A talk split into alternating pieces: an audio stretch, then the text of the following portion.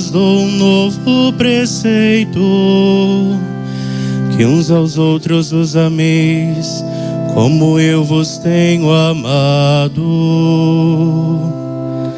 Aleluia, aleluia, aleluia, aleluia, aleluia,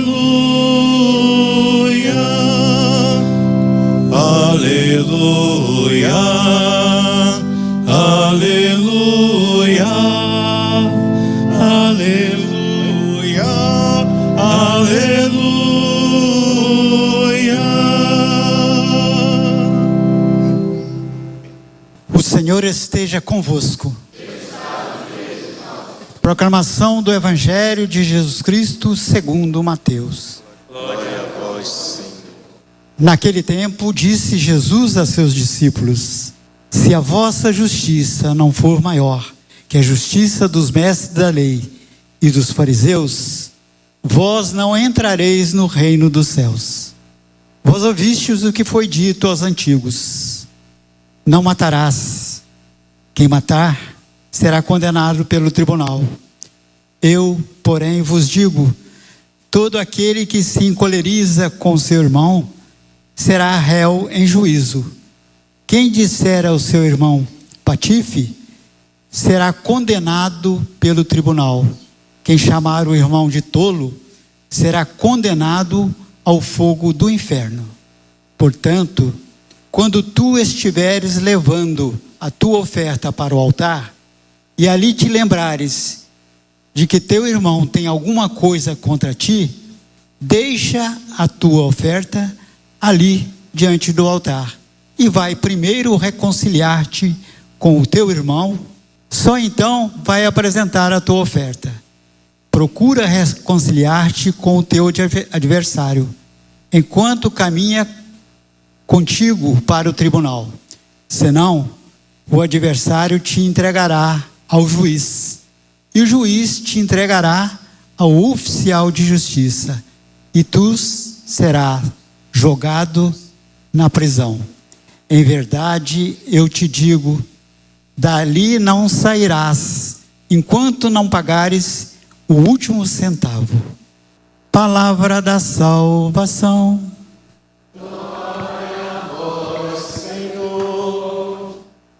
Prezado Dom João, caros vigários episcopais, nossos vicariatos compõem a nossa diocese, Padre Arimateia, Padre Paulo, Padre Júnior, Padre Alex, vigário judicial Padre José Edilson, Padre Ronaldo que nos acolhe aqui no santuário, nosso vigário geral, Monsenhor Alércio, saudando a todos os irmãos presbíteros, a pessoa nosso decano, Monsenhor Sano. Alegria muito grande estarmos aqui nesta manhã, neste momento de partilha, de oração, no dia em que escolhemos a diocese, é, um dia especial de, de oração pela santificação dos presbíteros, antecedendo a data escolhida pela igreja, que é amanhã, solenidade do Coração de Jesus.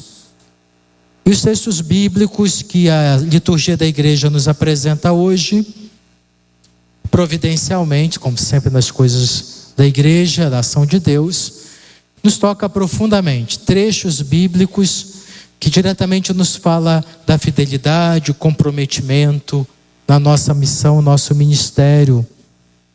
Nos fala de que agora estamos num tempo novo, sempre renovando a nossa experiência do encontro com o Senhor, para que o véu que impede de enxergar muitas vezes da mundanidade nos afasta, nos afaste, de, não aconteça nos afastar por causa desse véu, desse caminho tão especial que o Senhor, na sua, na sua predileção, nos escolheu a trilhar.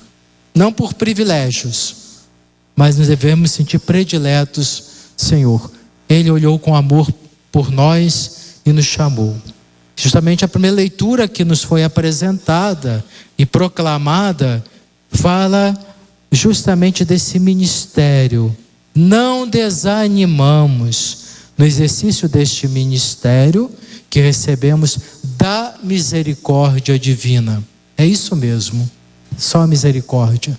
Na nossa fragilidade e pobreza, nos reveste desse grande dom. E logo continua São Paulo a nos alertar: cuidado com Deus deste mundo, que nos cega, nos deixa incrédulos. Ah, mas somos pessoas de fé, uma fé operosa, fé iluminadora, fé transformadora ou uma fé farisaica? Uma fé sem obras. Essa é fé diabólica. O diabo conhece, sabe muito bem que Deus existe. Mas a sua prepotência e orgulho não diz nada. Como é a nossa fé? A nossa fé como ministros, a crise que hoje existe nosso comprometimento corajoso, firme pela graça de Deus. Creio que seja esse alerta que nos faz Paulo, inclusive, colocando com muita clareza para cada um de nós: não nos pregamos a nós mesmos, pregamos Jesus Cristo. Não queremos atrair para nós mesmos as atenções, mas para Cristo através desse nosso ministério. Isso nos faz refletir muito a condução do ministério, do exercício desse ministério nas comunidades, nas tarefas, atribuições que recebemos na nossa igreja diocesana. Não nos pregamos a nós mesmos. Para a glória de Deus, serviço do reino, o ofício, a missão, o pastoreio como colaboradores do pastor próprio da diocese, o bispo, fazemos isso, fazemos tudo isso para a glória de Deus, não pregamos a nós mesmos para aplauso e reconhecimento. E dizemos sempre: estamos aqui para servir onde a igreja precisar. Grande desafio, então, que nos é confiado. A santidade do ministro está nisso. Não pregar si mesmo, não se servir, mas a servir, e empenharmos-nos cada vez mais para que a realidade do mundo, que é muito atraente, é verdade, desses desafios, não nos leve ao desânimo, a questionar a grandeza desse ministério, dessa missão. O bem que nós podemos fazer em nome do Senhor na nossa igreja. Não nos desanimemos no exercício desse ministério. Não levemos o ministério de uma forma quase que empurrando com a barriga, desculpe usar esse termo popular, sou padre, vi, é, dependo disso para sobreviver, para ter uma vida digna. Não é por conta disso. Sou padre para servir e me dedicar. E agradeço a generosidade do povo, agradecemos que nos dão condições para que possamos nos dedicar ao reino, nos gastar pelo reino, nas atribuições, nas tarefas que nós exercemos. Aqui na primeira leitura, São Paulo fazendo uma correlação com a realidade dos discípulos de Moisés, faz uma distinção entre discípulos de Moisés e discípulos de Jesus. Um véu cobriu o coração daquele do, do, do povo da antiga aliança. E agora isso tudo tem que ser descoberto pelo Senhor, pela ação do Espírito Santo. Mas temo que na igreja o véu parece que voltou. O véu que nos impede corajosamente enfrentar o que está hoje a grande crise na igreja no mundo de fé da, em relação à pessoa de Jesus em nome deste Cristo, por causa dele, estamos aqui anunciando, pregando, enfrentando alguns desafios, sendo ridicularizados, incompreendidos. Este véu da mundanidade, do Deus deste mundo, que cobre às vezes nossos olhos, nossos pensamentos, precisa ser tirado. Na iconografia medieval, gostava de apresentar a sinagoga com os olhos tapados e a igreja de rosto descoberto. Será que a igreja hoje, nessa realidade, a igreja está atenta com o olhar aberto? Tem até na iconografia medieval algumas imagens de Jesus na cruz coroado de olhos abertos. A nossa cultura, né, barroca, quis enfatizar o Jesus sofredor, que expressa, mas às vezes esquecemos, não podemos esquecer que é o Cristo na cruz, coroado, vencedor, que se retira o véu, às vezes que existe na igreja, diante de novos e, e profundos desafios, precisamos enfrentar na evangelização e na missão. Perigo da mundanidade a envolver o nosso ambiente eclesiástico, a nos conformar com o que o mundo apresenta esquecendo-nos de propor e repropor, insistindo oportuna ou inoportunamente a mensagem de Cristo. Não, falo, não estou me falando de mero formalismo, nos fechar em cerimônias bonitas, nem numa fanatismo, uma mentalidade moralista, exacerbada, farisaica mas vivencial, uma experiência, uma, uma, um, uma caminhada de uma igreja realmente vivencial, de olhar aberto e atento. Não pautando nossa vida num formalismo que mata, que é indiferente, como nós costumamos falar, falar tanto, mas que falta às vezes nas nossas relações. Mas uma igreja que sabe de sua responsabilidade na sociedade hoje para que o mundo creia, acredite e se deixe transformar, a começar por nós mesmos. O Evangelho trata das relações fraternas.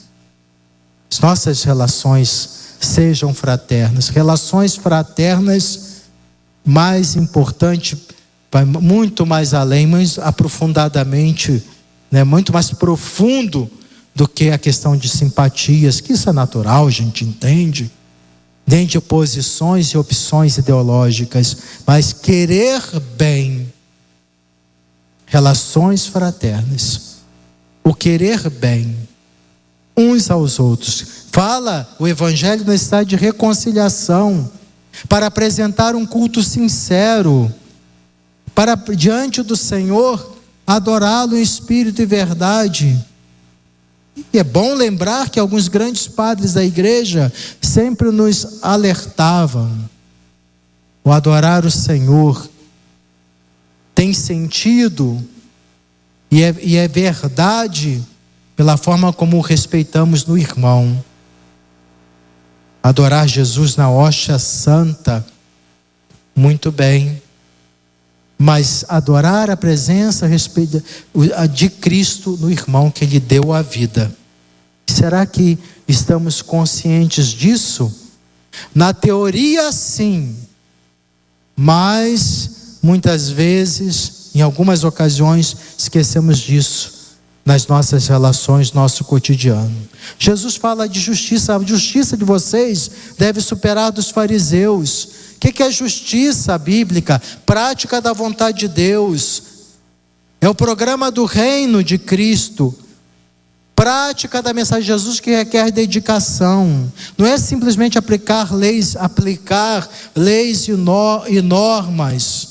Mas o nosso modo de pensar, de agir, de sentir de Deus, de modo que não será uma justiça meramente distributiva, será uma justiça que vai além, transformada na misericórdia.